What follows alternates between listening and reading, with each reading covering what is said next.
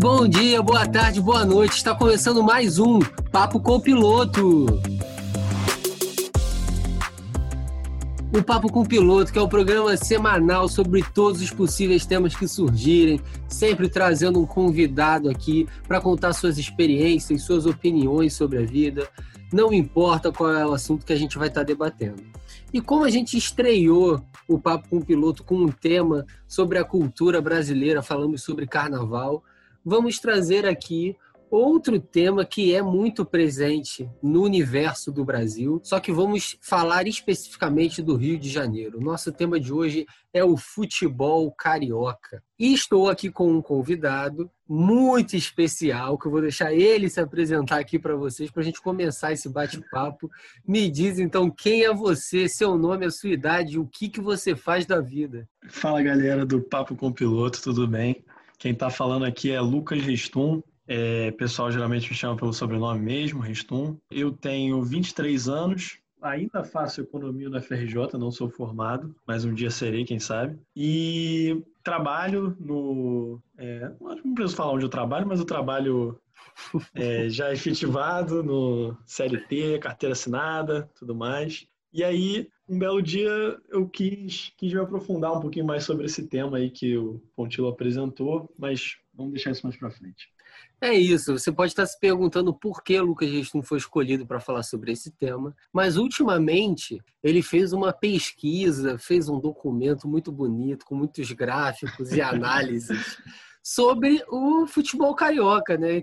Fala um pouco aí sobre o que, que você fez, por que, que você fez. Então, é, eu queria que você fizesse essa, justamente essa pergunta. Foi uma doideira, assim, que eu tive um dia, que eu trabalho, assim, com, é, trabalhando com dados, com informação, apresentação de informação, é, e aí, pô, é, tava tendo aquela, aquela história do Flamengo Fluminense, aquela guerra das notas, né, que todo mundo ficou, Fluminense lança nota dali, Flamengo lança nota uhum. de lá, e assim, muito debate baseado sobre como que estava o Campeonato Carioca, era uma vergonha, uma mancha na história do Campeonato Carioca. E aí um dos temas também que surgiram foi que o Campeonato Carioca estava explorando muito os clássicos, né? Porque tinha perdido muito da qualidade e tudo mais. Eu falei assim, cara, isso aí é uma coisa que eu, que eu sei fazer uma coisa que eu consigo me aprofundar no tema ali, puxar uma base de dados na internet, que com certeza vai ter, e faço mais análises, vejo o que dá, sabe? E aí foi por isso que eu comecei. Hum. Só um comentário, você falou sobre o campeonato vergonhoso. Eu tenho para mim observado a cada ano, eu acho que eles definem o carioca como o ano mais vergonhoso do campeonato carioca. Aí no ano seguinte ganha o título. É, é mas o, o que, que você pegou de número nessa pesquisa, de destaque, assim? Tá, é, vamos lá. Então, eu usei como, como base de dados só, assim, é, os resultados das partidas, quais eram as partidas entre os grandes do Rio, né? E trouxe, quis fazer isso na série histórica. Então, assim, quais são as informações que tem nessa base? Quando que os jogos foram realizados, qual foi o resultado da partida e tudo mais. E aí eu fui fazendo uma análise em cima disso. E o primeiro ponto que eu queria responder com essa análise era se é, realmente estava tendo muito carioca. Porque, não sei se você se lembra, o, o Pontil, em 2017 tiveram, tipo assim, 50 Fla-Flus seguidos. Não sei se você uhum. lembra disso. Sim. Aí eu lembrei disso e falei assim, cara, pode ser que tenha um ponto aí. E aí eu puxando no, no histórico, você vê que realmente 2017 foi o ano com mais clássicos cariocas da história sem precedente. E que 2018 e 2019, 2018 ficou em terceiro lugar como maior quantidade de partida e 2019 em quinto lugar. Uhum. Então, eu, eu puxei lá a curva, a quantidade de clássicos por ano. Cara, nesses últimos três anos deu um pico, assim, muito grande. E aí, realmente, isso faz sentido. É porque, assim, os clubes, nesses últimos três anos, quatro grandes ficaram na Série A, né? Sim. E aí isso já dá 12 partidas por ano. É, o, o, grande argumento é que o nível técnico do Campeonato Carioca é muito baixo, então quanto uhum. mais você soca né, esses jogos entre times da Série A, melhor vai ficar aquilo. E o engraçado é que o formato do Carioca, ele prevê ainda mais clássicos. O problema é que sempre tem um time incompetente, ou é o Vasco ou o Botafogo, que não Sim. se classifica. Né? Então é. você teria mais ali a semifinal, talvez um clássico a mais, na final mais um clássico, uhum. enfim. É... Isso. Mas agora também perguntando sua opinião sobre essa piora uhum. dos jogos. Você consegue ver isso? Porque desde que eu me lembro de acompanhar futebol, o campeonato estadual é visto como ruim, como precisa acabar e tudo mais. É, Assim, o, eu também tive essa pergunta, né, fazendo o documento lá. É, e aí, assim, é difícil você tentar responder isso só com dados. Por quê? Você pega, tem partida que é 1 a 0 partida que é 1 a 1 que é uma puta partida. Pega, por exemplo, agora que começou o Campeonato Brasileiro de novo, que teve 1 a 0 Flamengo e, e Atlético Mineiro, foi uma partida. Agora, 1 a 0 Curitiba e Internacional foi uma partida completamente diferente. Mas, assim, na média, a gente vê que esses 1 a 0 principalmente aqui no, no Brasil, são partidas ruins. Partidas, assim, é, pelo que eu consegui ver dando uma estudada, tem um indicador que é partidas com menos de três gols. Que são partidas, o que é o 0 a 0 1 a 1 1 a 0 Acaba entrando 2 a 0 também, que pode ser um, um resultado um jogo melhor. Até, é, um jogo melhor, mas eu fiz uma, uma curva, na verdade, olhando só o 0 a 0 o 1 a 1 e o 1 a 0 Isso sim, a gente vê que, que vem aumentando muito. Vem aumentando muito. Eu trouxe esse dado, ele na, no, na década de 2010 foi a década com mais resultados que nem esse que eu citei aqui, que eu chamei lá no, no meu documento de pouco animadores. E eu acho que é também quando, mesmo já em queda, cai ainda mais né? o Campeonato Carioca. É porque é. a gente está falando carioca aqui porque é o que a gente tem contato e é o que você usou de base. Mas uhum. a importância que se dá ao título. E aí, entrando um pouco nessa questão do estadual dentro da história, a gente tem, se você olhar os principais momentos da história, muitos vão ser de estadual. O gol de uhum. barriga para o Fluminense, o gol de falta do Pet contra o Vasco, o gol do Maurício em 89 pelo Botafogo. É, e hoje isso foda-se. Ah, tudo bem que assim, as minhas memórias ainda são de estaduais. A época de 2010 uhum. por aí, mas hoje não vai acontecer Sim. isso. É, eu acho que até você pega recente, assim, vamos botar pós anos 2000, uhum. é, com a consolidação do Brasileirão de pontos corridos, como ele é, o Carioca vai perder o seu valor, porque o futebol brasileiro ele se aproximou muito dos campeonatos que nem tem lá fora, por exemplo. E esse modelo de estadual, ele serve muito para, por exemplo, você ter é, o campeonato estadual de taekwondo. Faz sentido? Faz faz super sentido, que você quer desenvolver a modalidade ali num, num âmbito pequeno, pra, porque as pessoas não têm muito patrocínio para se locomover muito tal, pagar hotel, pagar passagem. Mas o futebol, principalmente o futebol brasileiro, ele não está nesse nível de, de profissional, ele já, já alcançou um outro patamar, né? E como você falou aí nos anos 80, anos 90, aí você tinha quase todos os clássicos cariocas sendo disputados no, no Campeonato Carioca porque Sim. era onde os times locais se encontravam. Hoje em dia, não. Hoje em dia, pô, você tem o Brasileirão com os quatro times se consolidando na Série A, né, o que é importante, o Botafogo, né, Fluminense e Vasco caírem, e você tem muita facilidade de acesso à Sul-Americana e à Libertadores. Então, isso aumenta a probabilidade de encontro dos times cariocas também nessas competições internacionais até. E não, só para fechar também a Copa do Brasil com esse novo formato dela, que valoriza os times da Série A então você tem menos times de séries inferiores chegando ali naquelas fases mais decisivas, onde, onde tem 16, 32 times. E aí, por coincidência, né, o, vai ser Série A e vai ter Carioca também. Então pode também ter encontro de Carioca nessa competição. É, outra questão também, que é relacionada à qualidade de jogo, são os times pequenos do Rio.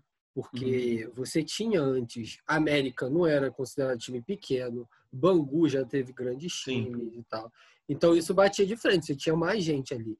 E o que eu ia te uhum. perguntar é se aí é a sua opinião. A uhum. diferença faz importa entre os times, porque hoje no Rio a gente tem um cenário do Flamengo num nível muito acima e os outros três ali brigando em outro outro nível, né? É, uhum. se isso também perde um pouco da, emoção de você querer assistir a partida, de você valorizar o título. Enfim. É, assim, o... vai depender, eu acho que depende muito do, de como que é ali aquela fase final. Por exemplo, no, nesse campeonato carioca que teve agora, gerou todo um auê em cima não do jogo, mas de coisas totalmente externas que acabaram, pô, botando 3 milhões de pessoas para ver no YouTube a partida. Deu uma certa, uma certa emoção na, na coisa mas não é nada comparado ao que já foi, sabe? É, qualquer sobre... porra que colocar vai dar audiência. A questão é, é, como é que fica o calendário com o estadual ali, todas é. essas coisas, entendeu? É. Que a gente até estava conversando. Os, isso, mas sobre os pequenos, é, realmente, se você pega lá nos anos, nos anos 80, você, o Bangu chegou a ter um time que quase foi campeão brasileiro. Por alguns anos também tinha um time bem, bem relevante. O América também teve seus momentos. E mais recentemente você teve o Duque de Caxias na Série B e o Macaé também na Série B. E o, o, Volta Redonda sempre fazendo uma graça ali na Série C, Série D também, às vezes vai, às vezes desce. O Madureira também, é, às vezes. Madureira também. Só que aí é uma, uma opinião um pouco mais pessoal. Desde 2015, que você teve um impacto econômico muito grande no Brasil e, e o estado do Rio de Janeiro foi muito pior do que a média nacional, isso acaba influenciando o futebol também. Então, o próprio Macaé, que era por cidade lá que tinha petróleo e tudo mais, dinheiro de royalties de petróleo, acabou se ferrando um pouco e o time foi junto. O time acompanhou essa, essa derrocada da, da cidade e do estado. Então uhum. você também tem esse lado do, do, enfraquecimento dos pequenos, porque o estado do Rio de Janeiro está enfraquecido como um todo. Mas é, é um pouco mais uma opinião pessoal mesmo. Não, acho que faz sentido, eu também concordo. E uma das coisas que a gente tinha até colocado era essa comparação que era com São Paulo, mas se você pode comparar com qualquer outro local, porque uhum. esse discurso do campeonato estadual ruim, ele é muito dentro do Rio de Janeiro. Falam muito, tem que acabar o carioca. Eu não ouço e não é porque eu não estou em São Paulo, porque a imprensa esportiva ela é mais nacional, pelo menos o que eu acompanho. Esse discurso ele é para o carioca, ele não é tanto para o paulista. Esse ano uhum. está sendo geral. Mas aí porque você tem MP de Rede Globo com o Bolsonaro e Flamengo, direito de transmissão, calendário mais apertado, e aí esses temas surgiram. Mas o carioca, o estadual é ruim, o carioca consegue ser pior ainda do que o normal. É, é verdade. O Campeonato Paulista, ele tem mais times de Série A e Série B do que o carioca, né? É. Então ele acaba sendo um, um campeonato um pouco mais atrativo por isso também, porque tem times de maior investimento mesmo. Você vê, até tem, às vezes tem um São Bento da vida que contrata porrada de medalhão lá. Uma e, galera de 40 anos. É, quer fazer uma graça e às vezes até dá certo, às vezes até dá certo. Uhum. Mas você acha que isso tem alguma coisa a ver com a organização? Porque, óbvio, você tem mais dinheiro em São Paulo, você vai ter mais estrutura em São Paulo, mais times em São Paulo. Mas uma coisa que sofre muita crítica é a FERJ, é a Federação de Futebol do Estado do Rio de Janeiro. Uhum. Eu acho também que ela é causa de muita coisa. Eu queria saber a sua opinião sobre. Não, cara, você pega a FERJ nos últimos, eu acho que tem 40 anos, alguma coisa assim. Desde que ela juntou, que era o estado da Guanabara, isso aqui, tiveram três presidentes. E, e todos eles muito questionáveis e sem oposição. Alguns clubes na história tentaram fazer oposição ao Rubens Lopes, né? o Flamengo e o Fluminense mais recentemente, e aí a Ferdi, na, naquela volta do Eurico, né? E aí é uma coisa de maluco, parecia anos, anos 90 de novo, né? Mas, assim, parece que a Ferdi parou realmente no tempo. Eu, por exemplo, tentei entrar no site da Ferdi para ver se achava alguma informação, algum pô, histórico de alguma coisa. É, acervo de foto não tem nada. A Ferdi ela não produz nada pro futebol carioca. Ela vive das relações ali com os clubes. Sempre tem um que tá é. tá brigado. Dessa vez é o, Isso, o é Botafogo. É sempre tem um da merda ali. Aí daqui a pouco faz é. algum acordo, volta a falar, aí vai outro time, enfim. Uhum. Não, mas tem passagens assim na história é, bizarras da Ferdi. Por exemplo, nos anos, no final dos anos 90, que estava o Eurico lá no Vasco, você teve WO duplo até no Campeonato Carioca, porque Flamengo, Fluminense e Botafogo é, acusaram a Ferdi de ajudar o Vasco. O Vasco estava cedendo muito jogador para a seleção, alguma coisa assim. E aí teve seus jogos constantemente adiados. E o Fluminense, Flamengo e Botafogo simplesmente não entraram em campo na fase final ali do campeonato e o, o Vasco acabou sendo campeão. Mas uma coisa assim bizarra, um WO, teve WO duplo. Flamengo e Fluminense não quiseram entrar em campo e a Ferdi o, o, juiz lá da, da, da, partida entrou, não, não tem ninguém, acabou o jogo e tal. Isso, sim, tem 20 e anos. E aconteceu o quê? Muito tempo. Não, eu, eu acho que o... Mas já estava assim, na fase final. Uhum. Ah, assim, não valia a coisa. Não valia tanto. E aí o Vasco acabou sendo campeão, acabou se classificando tal, fez uma, uma final, o um jogo final contra um time pequeno aí. Também teve um jogo contra o Botafogo que o Botafogo não entrou em campo. Então, assim, a, a história do, do Campeonato Carioca, que é o campeonato organizado pela FERJ, o principal campeonato organizado pela FERJ, é cheio de, de coisas bizarras. Tem lá, também tem aquela passagem do Fred, né, de 2015, que ele pede o final. Acaba Carioca. Acaba Carioca. E aí o Fluminense e o, o Flamengo nessa época estavam se movimentando para tentar acabar com o Carioca, com a Primeira Liga, né? Mas que os próprios clubes é, não conseguiram fazer um campeonato que conseguisse ter uma relevância e teve disputa de cota de TV, uma coisa bizarra. Foi também. bom você falar da Primeira Liga, porque eu acho que ela representa bem essas relações. Porque eu sempre falo, ah, um dia o Campeonato Carioca e o Campeonato Estadual vai acabar. Só que a Federação do Rio de Janeiro, eu acho que é um impasse para isso. E aí eu sempre penso, ah, mas por que, que os clubes não se reúnem? Por que, que os clubes não tomam a frente. Porque assim, a FERJ ela existe para os clubes. Se os uhum. clubes, todos os quatro juntos, vão contra a FERJ, a FERJ nada faz. Né? E isso também quando você pega todo mundo com a CBF. Mas, esse exemplo da Primeira Liga, você teve Flamengo e Fluminense. Ah, vamos criar uma liga com outros times do Brasil e fazer nesse início como uma pré-temporada. Aí você chega no final da Primeira Liga e bate data com o Campeonato Carioca. O que, que o Flamengo faz? Bota time reserva da Primeira Liga e time titular do Campeonato Carioca. Porra, o que, é. que você estava pedindo antes, entendeu? Então você não tem esse alinhamento. Aí passa dois anos, está hoje o Flamengo ligado com a Ferge, Botafogo e Fluminense putos. E vira isso, jogo é, de política. É verdade. É porque, assim, é, tem muita, muita emoção né, nessas relações de clube com federação. E aí, pô, o ego do cacete de presidente, né? Isso sempre teve sempre vai ter. Então, acaba que quem, quem ou tá indo bem no Carioca, ou tá em alto, o time tá em alto, como no caso agora é o Flamengo, é, ele não, assim, do jeito que tá, tá bom, entendeu? Agora eu tô bem, então do jeito que tá, tá bom. E aí daqui a pouco muda o cenário. A gente já viu esse filme se repetindo várias vezes. O Vasco, final dos anos 90, é, tinha timaços e tal, e ganhava muito mais, e, e tinha a festa ao seu lado. E agora é a festa do lado mais do, do Flamengo, e porque o time está em alta também. Uhum. Então, assim, não tem uma, uma movimentação muito grande dos por parte de presidentes de clube, de cabeças é, pensantes e que tomam ação no futebol para mudar o cenário que está hoje. E aí quem se beneficia com isso? Quem está há 50 mil anos gerindo o futebol carioca, que é a turma do, do Rubens Lopes, que era a turma do, do presidente anterior, o Caixa d'Água, Caixão. é, vira discussão política. E é. falando nisso, você um exemplo disso, claro, agora foi a CMP, né? Aprovada de direito de transmissão, que o Flamengo uhum. quer meter de que fez um bem ao futebol brasileiro, sendo do que ele está cagando para o futebol brasileiro. O que importa é. são os interesses do próprio clube. Mas queria saber Exatamente. o que você achou disso, já mudando um pouco de assunto.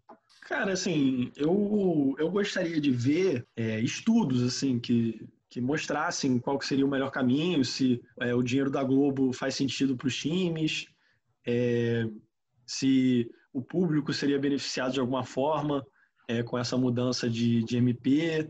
Mas, assim, não se fez nada, foi na canetada. Foi, essa mudança, ela é somente política. Ela não tem, ela pode vir a ser benéfica para outras pessoas e, e, para até para os clubes, pode ser, pode vir, mas vai ser, sinceramente, vai ser sorte, porque foi uma movimentação política do Bolsonaro contra a Globo e do Flamengo contra a Globo, aí se alinhou é, interesses. O e... inimigo do meu como é que é? O inimigo do meu amigo, sei lá, o amigo do meu inimigo é meu amigo, meu inimigo, cara. É, é isso aí, essa história aí. Mas para mim é, é isso. Eu, eu confesso que eu não sei dizer se vai melhorar ou não para os clubes, para o espectador, que são os principais envolvidos nisso, né? E que devem ser analisados sob essa ótica, se o futebol vai melhorar e se o público vai ter mais qualidade na transmissão. Mas não se pensou nisso, só se deu uma canetada. É, eu, eu não tenho, não sei muito o que vai acontecer, né? Porque tem muitas variáveis. Mas eu é, acho pode que ser não... que morra, né? Essa MP não vai para é, frente. É, se não for, se não é votar, MP, ela não é lei. Eu acho que isso. daqui a pouco, agora setembro ou outubro, se não for votado e aprovado, com as modificações e as discussões, simplesmente isso. fica invalidado. Mas eu acho que não, eu não consigo ver como isso melhora para o acesso do torcedor. Pode se manter igual, Mas melhorar o processo ao torcedor não vai. A gente já viu um pouco disso agora nessas decisões do Campeonato Carioca. Como que teve que ver alguns jogos, qualidade de narração, qualidade de acesso e de divulgação daquilo, enfim. Mas vamos ver o que, que vai acontecer, né? Cenas dos próximos capítulos.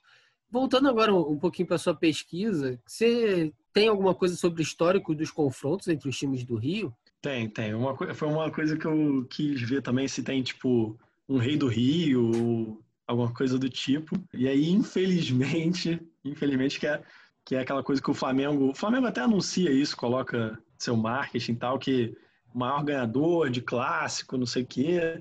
E é verdade. Foi o que foi o que mais ganhou, assim, se você pega toda a história. Foi o que mais ganhou, foi o que teve maior quantidade de gol por partida, também maior quantidade de gol no absoluto também. Fica o Flamengo em primeiro, em termos de, de pontuação, né? Se a gente coloca aquela pontuação clássica 3, 1 e 0 para os resultados. Fica o Flamengo em primeiro, o Vasco em segundo, Fluminense, meu Fluminense em terceiro, e o teu Fogão em último. Qual é a diferença de pontos? Então, em termos absolutos, é porque assim, muda também a quantidade de clássicos, né? Tem, por exemplo, Botafogo foi. Não, o Vasco foi o que menos jogou clássicos ah, tá. em toda a história. Mas o, o Vasco teve mais ponto que o Fluminense, por exemplo, que mesmo jogando menos. Cara, mas em termos de pontos por partida. É, em termos de pontos por partida, né? Fica o Flamengo com 1,43, é o Vasco com 1,41, o Fluminense 1,32 e o Botafogo 1,21. Isso só dados toda... de estadual? Não, dados completos. Campeonato estadual, brasileiro. Ah, interessante. De tudo, de tudo. Maneiro. E aí se... Mas a gente pode dar uma quebra também, por exemplo. O pessoal fala muito que anos 60 foi o... foram os anos do Botafogo, né? E isso, sim, fica muito claro. Que esse indicador, o Botafogo fica em primeiro com 1,71. Então, Caraca. o percentual de vitória é muito maior do que tipo, se a gente pega o, o total da história. Então, o Botafogo começa muito bem, larga muito bem, e como a gente sabe, tem vários problemas já após isso. Mas vai voltar em breve. Vai voltar em breve. Montou vai, um time bonito agora. Pedro Raul, de centroavante. Mas então, vamos discutir agora o momento atual. Falamos sobre a sua pesquisa. Agora quero saber uhum. de você como torcedor. Você já disse que é tricolor. Quais são as suas expectativas nesse ano de 2020, nesse calendário lindo que se desenha daqui para frente? É bacana tu falar do, do, do calendário, porque eu estava até comentando, a gente perdeu uma chance linda de igualar o calendário brasileiro ao calendário do, do, do resto, resto, do, do mundo, mundo, né? Praticamente, que é o calendário que fica quebrado em dois anos, né? Qual é o calendário europeu para Aquele 19, 20, 20, 21. É. Que começa em setembro e, e acaba em maio. Isso. Mas o, o, presidente da CBF veio reafirmar que o calendário, os estaduais são muito importantes para o futebol brasileiro e que vai ser feito o Brasileirão até fevereiro, depois já engata de novo nos estaduais e depois acaba de novo, e aí tem Copa do Mundo em 2022. Vai ser uma, sim, a gente vai viver uma enxurrada de partida, vai ser muita partida acontecendo é porque, até 2022. É porque 2022 a Copa é no final do ano, então o campeonato tem que acabar em outubro, né? Porque você tem que Isso. dar um mês ali de preparação para quem for convocado e você não vai desfalcar o pessoal no final do Campeonato Brasileiro. Então é. você tem que ter o estadual já antes. Então, sei lá, começando no fim de 2021, não sei. Só que 2021 o brasileiro desse ano já vai invadir. Aí tu vai ter que fazer estadual, mais um brasileiro e começar outro estadual no mesmo ano.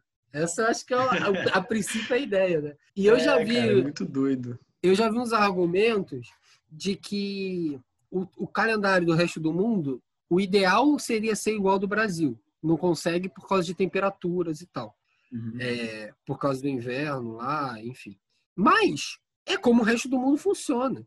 Então, tirando a próxima Copa, toda a Copa é no meio do ano. Aí fode o calendário brasileiro de quatro em quatro anos, entendeu? É. Não, e, e assim, mesmo que, ah, beleza, vamos manter o calendário do jeito que é. Pô, mas tinha chance de acabar com o estadual. Porque aí usava o tempo do estadual como férias para os jogadores e tudo mais. Já tinha ali uma oportunidade, cara, muito grande. Mas se preferiu manter do, mesmo jeito e até apressar mais, né? Como você falou. A gente precisa ter ali em janeiro um Vasco e Bangu em Moça Bonita. Faz parte do campeonato. Não, se, assim, eu, eu cheguei a olhar como é que foi a comparação do calendário é, Liverpool e Flamengo 2019. Foram, assim, times que, teoricamente, é, jogaram as competições equivalentes, né? O Brasileirão aqui, o, o Premier League lá, depois o Mundial e, e tudo mais. É, o Flamengo jogou 11 partidas a mais, o Flamengo jogou 11 partidas a mais e em 28 semanas ele jogou mais de uma vez por semana.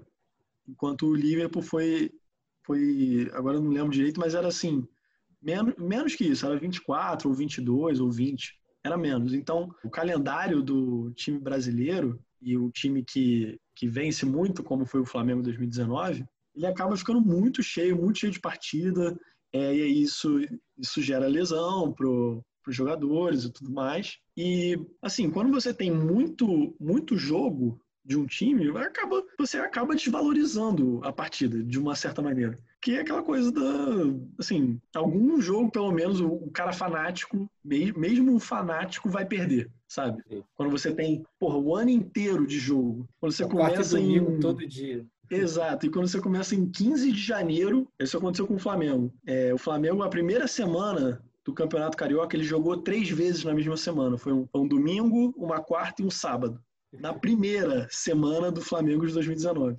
Você já Pô, começa é absurdo, correndo. cara. já começa correndo. Já começa na merda. Mas é, eu, eu acho que isso fica muito explícito quando vem gente de fora para cá, né? A gente está agora nessa de técnico estrangeiro, mas acho que para mim, como botafoguense, esse marco maior foi o Sidorf no Botafogo, né?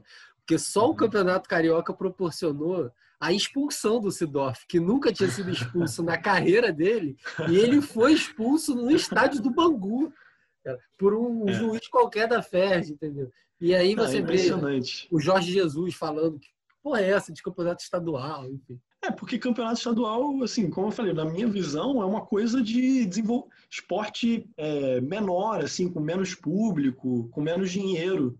Não, pô, pro maior esporte do mundo, maior esporte para o país e com clubes com orçamento gigantesco. Eu também acho que não faz sentido. E moça bonita, é, é, engraçado você pensar que, pô, você pode perder teu jogador jogando no sol de 40 graus de janeiro, 4 horas da tarde, domingão, estourando o joelho, estourando o calcanhar, jogando contra o Bangu, contra o Tigres, sei lá. Tigres. tigres Caralho, sabe? Tigres em Los Larios. Esses aí eram é, foda. Assim, ninguém quer ver esse jogo. A real é essa, cara. Ninguém quer ver esse jogo. O, o torcedor vê porque é o que ele tem.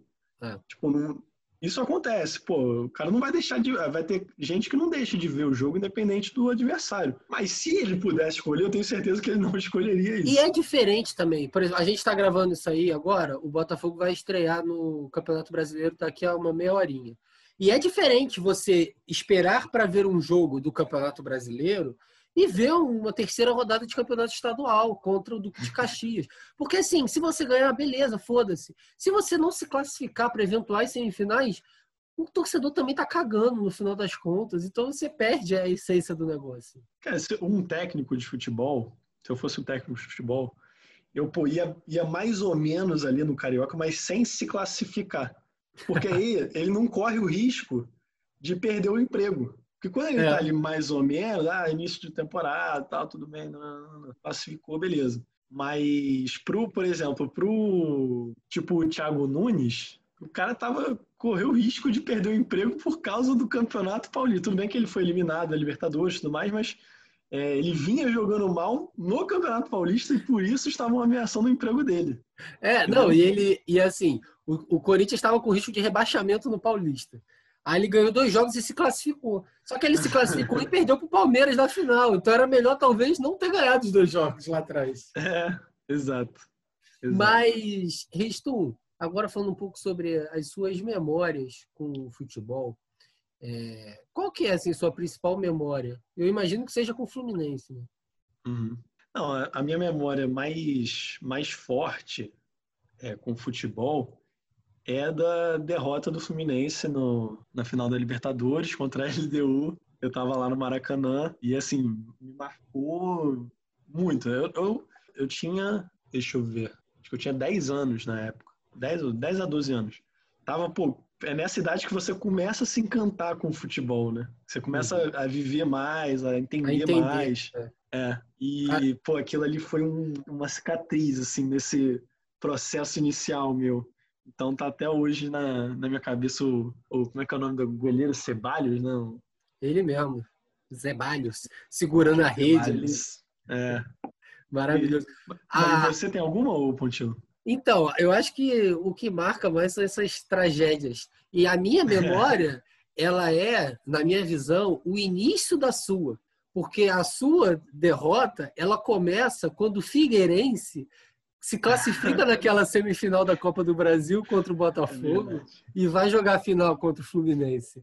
Né? no Maracanã, com a famosa bandeirinha Ana Paula de Oliveira a qual, na época, Pedro ainda não tinha seus 10, 11 anos, não era um rapaz desconstruído, então ali muito ódio foi disseminado contra é, aquele... a, a pobre bandeirinha o ambiente tóxico e machista dos, do, do dos estados brasileiros. Lá você não tinha como negar esse estereótipo de ambiente tóxico e machista. Realmente é. era naquele dia. É, quem esteve... eu, cara, eu, eu, eu gosto muito do Botafogo, tenho boas memórias com o Botafogo também, assim. Eu lembro muito do gol do Louco Abreu de cavadinha contra o Flamengo. Caraca, eu gritava na sala, eu pulava e gritava. eu tava lá.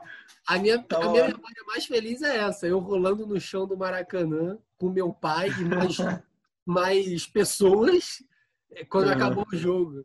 E eu lembro, eu tava. Pra mim, não era nem o gol do Louco Abreu marcante era o pênalti do Adriano. Eu estava atrás do gol, o juiz deu o pênalti. Quem é botafoguense já veio ali de 2007, 8 e 9 com derrotas para o Flamengo. Quando o juiz deu o pênalti, eu comecei a chorar copiosamente e aí fiquei ali vendo, vendo o jogo. E aí ele pega o pênalti e eu começo a chorar mais ainda, entendeu? Esse dia foi incrível. É, era o, o, os anos antes eram do, os do Chororô, né? Isso, que começa com o Túlio chorando ah, na entrevista. Túlio, Diguinho. É, naquela Flávio. nota de virtude do Botafogo. Mas vem cá, a gente está é. falando do Maracanã. A gente, o Maracanã passou por várias mudanças e obras. A gente uhum. viveu três, duas mudanças e três Maracanãs diferentes. Né? Só que esse depois, pós-Copa, foi o mais diferente. Você teve uhum. alguma sensação quando foi pela primeira vez no novo Maracanã? Eu tive, eu fui no jogo, era Fluminense, Fluminense alguém, foi o primeiro jogo do, do Maracanã novo. É, pô, eu fui com com meu primo e mais um amigo, e lá, cara, eu encontrei Vascaíno, Flamenguista, encontrei de tudo, na torcida, na torcida do Fluminense mesmo. Uhum. É, os caras falaram assim, cara, eu não aguentava, eu não aguentei, eu tive que vir mesmo pra torcer pro Fluminense, foda-se. É a gente é... ficou três anos sem o Maracanã, né? É, pois é, pois é. E, pô, no Engenhão, que o Engenhão, assim, eu moro na Tijuca, eu vou andando pro Maracanã, mesmo que seja um pouquinho longe, é, eu vou andando pro Maracanã. Então, para mim foi uma diferença muito grande ir pro Engenhão e que, porra, é um estádio amplo pra cacete, a torcida não tem aquela aquele caldeirão, né, que nem tem um pouquinho no Maracanã. É um estádio muito aberto, pô, e sempre, sempre vazio, independente do time, independente do jogo, tá vazio. Pode ter 40 Engenhão, mil pessoas cara. lá que tá vazio. É, tem alguma coisa no Engenhão que, não sei, foi dentro de César Maia lá, alguma coisa aconteceu no Engenhão que tá sempre, sempre vazio. Cara, eu, eu não consigo gostar daquele estádio. Eu botafoguense, agora com as cores do Botafogo. Meu pai mora 10 minutos andando de lá, mas eu não consigo gostar do Engenhão. Cara, é. que estádio horroroso. É, eu lembro quando eu, o meu primeiro jogo no Maracanã foi a final da Copa das Confederações, Brasil e Espanha. Ah, eu tava né? nesse, tava nesse também. E eu lembro que eu entrei, eu fiquei, sabe aquele meio arrepiozinho que dá? Porque era era um outro estádio totalmente diferente, né? Mas essa visão de arena e tal, parecia coisa de outro mundo. Enfim. É. Não, eu lembro que nesse jogo do Fluminense, mesmo com as mudanças, eu ainda, ainda sentia uma coisa que você não sente no Engenhão, por exemplo. Era uma coisa tipo, pô, voltei para casa, sabe? Uhum. Isso aqui tá, é meu de novo, é meu de novo. Porque o, todo, todo o time, até o Vasco, o Botafogo, que tem o estádio próprio, todo time tem alguma relação muito forte com o Maracanã aqui do Rio, né? Até fora do Rio, Santos e Corinthians têm relações muito, muito fortes com o Maracanã. E aí quando eu voltei nesse jogo do Fluminense, que pô, subindo ali, entrando entrando no Maracanã. Aí quando você vai ver o. Sabe, quando você vai ver o gramado e, uhum. e as arquibancadas, puta, falei, é isso, é isso, assim. Tá certo, é um sentimento certo, sabe? Uhum. Na época você era aquele que falava estamos no ex-Maracanã, ou não chamava o estádio de Maracanã? Não, não, nunca. Assim, a obra do Maracanã tem muitos problemas, muitos problemas mesmo, né? De desvio de dinheiro. Falam que até se cometeu um crime, né? Da, do, que mudaram o teto do Maracanã, que era tombado, alguma coisa assim, uma parte da fachada que era tombada. É, mas eu nunca, assim, para mim, é, a áurea do estágio não mudou. E eu fui, eu fui nesses três aí que você falou, né? Nessas três fases. A primeira, antes do PAN de 2000, 2007, eu achava ruim, sinceramente. Eu era muito pequeno também, mas eu achava muito longe, era tudo, porra, o pessoal levava binóculo às vezes para ver o jogo, cara. Era uma coisa meio bizarra. É, e tinha aquelas cadeiras lá embaixo que eram quase retas. Às vezes tu é, via o jogo de trás, tu via o concreto só, né? É, o, o... esse Maracanã pré-2007, com todo respeito a quem viveu, mas eu a achava história. ele meio ruim.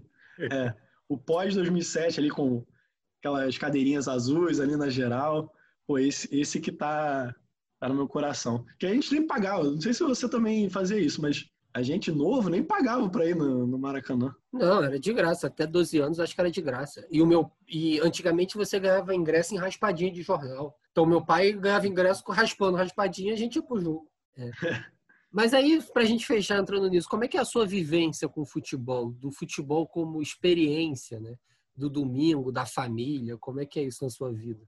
É, eu, assim, gosto do futebol é muito por isso, porque ele permite é, vivências, assim, muito distintas. Tem um cara que é, porra, fanático, que é da torcida organizada, que vai todo jogo religiosamente, até jogo fora do, do, do estado, jogo de visitante e tal. Tem o cara que, pô, só sacaneia na rua, a galera, sacaneia o cara do trabalho. Então, ele te permite, é, primeiro que você tenha um assunto com as pessoas, assim, um assunto democrático com as pessoas, que no mínimo a pessoa fala assim, ah, eu tenho um time, mas não acompanho muito tal, tudo bem. Mas você já tem uma porta de entrada com as pessoas. E no meu dia a dia, eu, assim, eu acompanho, sei lá, vamos botar 60% dos jogos do, do meu time de coração mas já não é aquela emoção que já teve antes, sabe? Com o tempo a gente vai, acho que a média brasileira vai um pouco relaxando isso. É, você sempre é... vai encontrar um cara de 40 anos na torcida organizada. É. Né? Sim, aquele, aquele velhinho, acho que até faleceu, aquele velhinho tatuado, do Botafogo que era todo tatuado. Sim, faleceu, felizmente. Vão ter esses caras, mas é, no meu dia a dia eu vejo, pô, vejo muito Vejo um pouco de campeonato inglês também, que tem na ESPN, né? Já vi, pô, já vi muita Série B do Brasileirão, quando eu era mais novo. Caraca, eu não sei por que eu gostava de ver no Sport TV a Série B do Brasileirão. Mas hoje em dia, tipo, eu até tô testando algumas outras vivências, tipo essa de é, trazer um pouco do que eu faço no trabalho para o futebol, que é um, um gosto, um hobby, um, uma paixão que eu tenho. Então, eu acho que ainda permite isso também. Uhum. Não, é interessante. Eu sempre eu já tive diferentes vivências, né? Já fui de ir toda semana em jogo com meu pai. Só que aí depois parei, eu ia muito com ele. E aí ele parou um uhum. pouco de ir também. Agora eu vou menos, eu vou quando eu tô afim, vou sozinho às vezes. Eu nunca fui de ter amigo botafoguense para ir em jogo comigo. Talvez porque não é, seja uma é torcida é tão grande. Né? É. Então eu nunca tive essa experiência que muita gente tem de ir no jogo com os amigos. Eu sempre vou. Meu, meu rolê futebol sempre foi um uhum. rolê família. Eu e meu pai, Entendeu? Sim, sim. E aí, hoje eu curto sozinho às vezes. Eu vou para ver o jogo e vou embora para minha casa e tal. É, eu já fui sozinho também. Mas eu, eu achei esquisito. Eu achei esquisitinho. Não sei, cara. Tem alguma eu, coisa ali. Tinha uma época que o, o teto do Enjão tava fudido, o Botafogo tava jogando Maracanã. Nossa, cansei de pegar o 434, descer na porta e ia. Comprava ingresso, ia atrás e voltava para casa depois. É, é assim, teve, teve, um dia que, pô, tava voltando, aí tinha o jogo do Fluminense. Falei, ah, quer saber? Quer saber? Eu vou lá e foda-se. Eu vou sozinho mesmo. Quem eu vou geralmente não, não queria ir e tal. É... Eu fui sozinho, mas eu achei meio, sei lá. Eu, eu xingava para mim mesmo, sabe? Não tinha um, um retorno. Não tinha um comentário ali. É, pois é. Porque quando você tá com alguém, você, pô, você faz o um comentário e o cara fala, nem que ele fala, é, pô, isso aí. Porque no futuro eu me vejo, não sei se você já conhece esse, esse tipo de torcedor, que é o cara que, que xinga alto pra caralho pra, pra qualquer coisa e você se irrita com o cara. Tipo, o cara xinga o melhor jogador do teu time até, sabe? Cara, eu tem duas coisas que eu odeio muito na torcida do Botafogo. A primeira é que o torcedor não tem a menor paciência com nada. Dá 10 minutos de jogo e já tá xingando todo mundo. A segunda são as pessoas que querem fazer amizade, comentar o jogo comigo. Eu não quero comentar o jogo com você desconhecido. É. Eu não, acho eu também sou assim. isso, cara. Também sou assim. Eu fui no. O, último que eu fui sozinho foi. Foi ano passado, acho que foi ano passado que o Fluminense estava. Se foi ano passado ou retrasado, que o Fluminense estava brigando para não cair. Aí chegou na última rodada. Foi, foi ano retrasado, isso, foi ano retrasado. Chegou na última rodada só precisando de um empate. Conseguiu dar uma reação e chegou na última rodada só precisando de um empate contra o América Mineiro, eu acho, em casa. Negócio assim. Mas foi um jogo sofrido, sofridíssimo. Teve pênalti defendido pelo Júlio César. É, e aí eu acho que esse jogo que eu fui sozinho, que eu fiquei meio tipo, caraca, não sei se eu aguento ir sozinho. Preciso de um colo amigo. É, exato. Exato. É só para fechar essa parte das vivências, uma coisa que, que é importante falar também é que o futebol, às vezes, ele é visto meio que descolado do mundo dos esportes, porque ele tem uma aderência muito grande, ele já é uma coisa muito mais cultural, às vezes, que outros esportes, principalmente aqui no Brasil. E eu acho que é, essa vivência do futebol meio que intocável e e a parte, muitas vezes tem muitas perdas. Por exemplo, você pega o basquete, que, é um, que eu também gosto e acompanho. Cara, o basquete você tem indicador de, de performance de atleta, de clube, disponível para todo mundo. Sim, e é, e é, difundido essa mentalidade. É porque é muito esporte americano, esporte americano muito assim. Né? E uma experiência que eu tive fazendo esse trabalho foi procurando estatística online. Se você coloca NBB estatísticas, você vai achar no site oficial muita coisa, muita coisa. E no site da CBF, da FERJ, você não acha absolutamente nada. Tem que, tem que ser ou muito especialista, é, ou até trabalhar com isso para ter um banco de dados próprio. Mas essa cultura, por exemplo, de, de indicador e de dado, informação que está muito comum em outros esportes, não, eu, eu achei que não está no futebol muito por essa vivência que existe. É, realmente eu não tenho muito disso. Tem um cara, eu não vou lembrar o nome dele, mas ele fica no Twitter. Toda rodada ele fica postando estatísticas da história do Campeonato Brasileiro com coisas que acontecem. Então, uhum. sei lá, o Gabigol fez um gol. Aí ele bota a lista dos maiores artilheiros da história, aí ele bota entre parênteses o novo número do Gabigol, entendeu? Uhum. E ele faz isso com tudo, ele deve ter o banco dele lá e tal, mas é só, só com terceiros mesmo para a gente ter esses dados. É. A gente é, ofício, institucionalmente você não tem essa postura da uhum. CBF, do assim, essa postura que eu digo de divulgação pro, pro público, é, de porque quando você coloca isso assim aberto para todo mundo, você vai ter uma evolução, porque o cara que, porra, às vezes trabalha com isso ali em, em base, em tudo mais, é o que ele vai ter acesso, sabe? Não, não, precisa ser um cara ultra especializado que trabalha em clube profissional, profissional da Série A, que eu digo, para ter acesso a esses dados, sabe? Sim, é, realmente, isso é foda mesmo, no futebol. Mas, Gestum, enfim, vamos chegando aqui ao final do nosso papo, falamos sobre bastante coisa.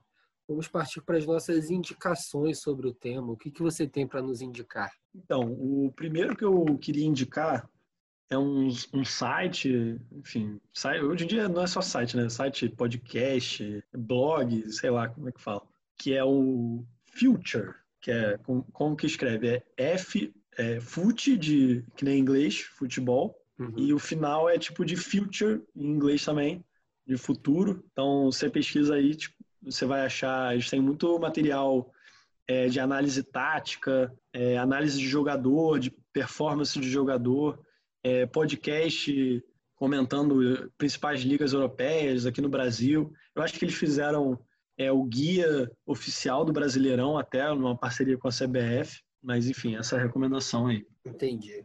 Está surgindo muito, muito negócio desse, muito blog, site desses agora, né, diferentes, meio próprios uhum. e tal. Acho maneiro.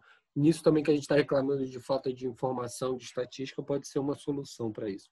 isso. Mas, enfim, você tem mais alguma coisa a falar? Vamos chegando aqui ao fim. Não, tem, tem mais uma puder dar mais uma indicação, tem o livro ah, fala, do. É, acho que o nome do livro é Outro, outro, outro Patamar, sabe? É do Bruno Henrique. É Outro Patamar, que é um livro também dedicado mais à análise, mais, mais técnica, assim é, sobre o Flamengo de 2019. Quem gosta do Flamengo de 2019, acho que vale a pena ler. Deixa eu ver, eu vou até dar um crédito aqui para o autor, é o Theo Benjamin. Ah, conheço ele. Sei quem é. Mais alguma Mas indicação? É isso. Não, de indicação fico por aqui, porque eu sei que você tem esse compromisso, né? De. Não, se quiser falar mais coisas, pode falar. E... É, agora eu vou pegar esse livro aí, vou ler uma semana para fazer meus comentários. Mas enfim, Resto, muito obrigado. Tem alguma consideração final? Quer falar alguma coisa? Queria agradecer aí o, o espaço, tal. Acho que foi um papo legal. É, um dia, eu espero que um dia mais para frente eu lance esse material que você comentou aí, que eu, essa pesquisa que eu fiz e tal. É, quem sabe um dia eu lanço. Às vezes me dá às vezes esse podcast me dá força para isso, é que tem, tem faltado um pouco de tempo mesmo. Faz, termina e bota, que as pessoas vão gostar. Mas enfim, Não, muito obrigado então. Semana que Valeu, vem a gente Pontinho. volta com mais um programa. Até lá, um beijo e tchau, tchau.